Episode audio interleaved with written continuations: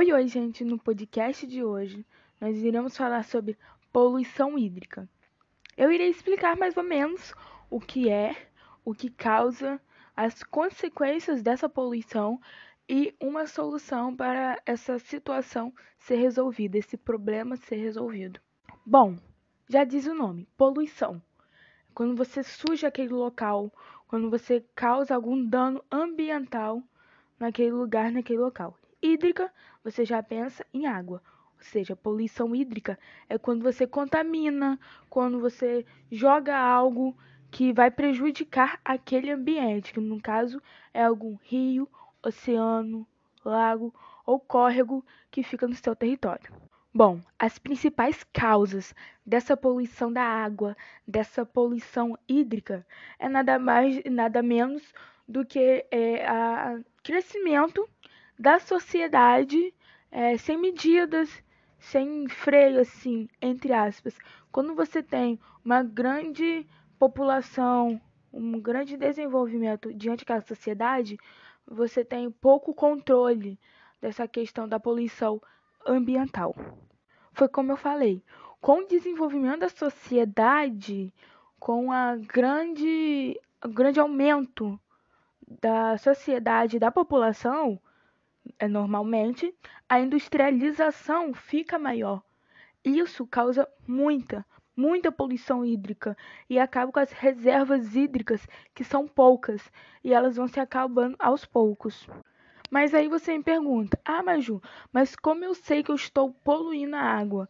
Como eu sei que eu estou causando uma poluição hídrica?" Bom, eu irei te responder. Sabe aquele plástico que você joga ali na beirada daquele rio ou algum móvel que você não utiliza mais e você deixa ali na beirada esperando alguém passar para pegar?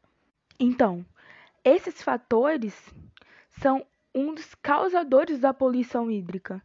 Porque, na verdade, o rio, a água, não são feitos de lixo para você jogar algo naquele rio não são qualquer coisa. Você depende daquela água, você depende daquele rio, daquele lago, daquele oceano para você sobreviver. Sem contar também que se vocês forem reparar normalmente em algumas laterais do rio, fica meio que um cano, um cano onde normalmente sai uma certa água amarronzada, acinzentada, enfim. Isso é nada mais nada menos que o esgoto o esgoto de alguma casa, ou de alguma indústria, ou de alguma, algum departamento, aquele todo esgoto foi uma estrutura montada para os dejetos irem direto para o rio. Sem contar que tem muito mais coisas, muito mais causas que agravam a poluição hídrica.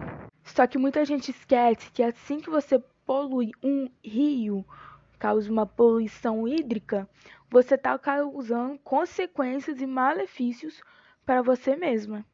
E além das consequências para você mesma, você causa consequências para a sociedade, porque naquele rio muitos pescadores dependem dele para fazerem sua pesca, para ganhar um ganha-pão, alimentarem sua família e sem contar que alimentarem a cidade também, porque os pescadores usam daquele peixe para vender.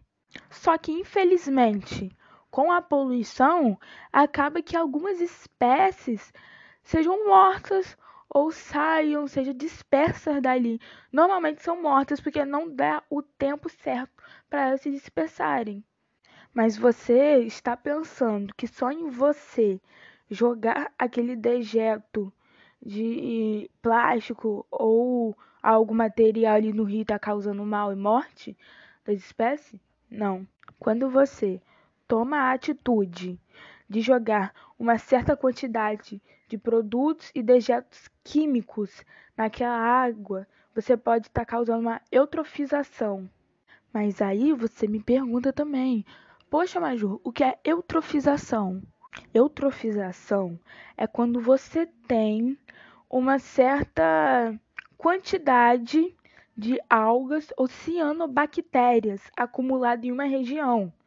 Só que para as espécies viverem também, elas precisam de luz.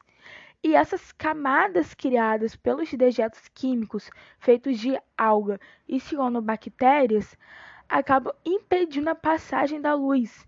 Acabam morrendo várias espécies raras que geralmente são entradas para a história, assim, só que infelizmente acabam sendo extintas pela falta de luz e também a falta de alga, essas coisas.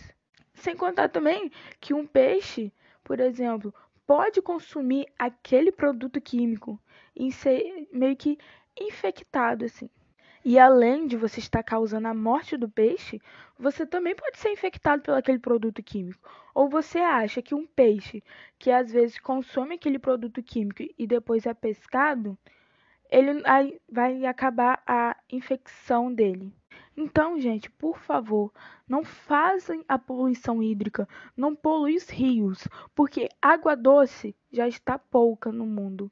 Com essa poluição hídrica, ela vai diminuindo e a gente depende da água doce para sobreviver. E eu posso afirmar que se a gente continuar com essa alta taxa de poluição, tanto no rio quanto no ambiente, pode ter certeza que o ser humano não vai viver muito. Para vocês terem noção da falta de empatia do homem e da ignorância, se vocês foram pegar um mapa, vocês vão conseguir ver uma zona que é totalmente cheia de plásticos que parecem uma ilha, mas não. É totalmente aquilo ali é puro plástico.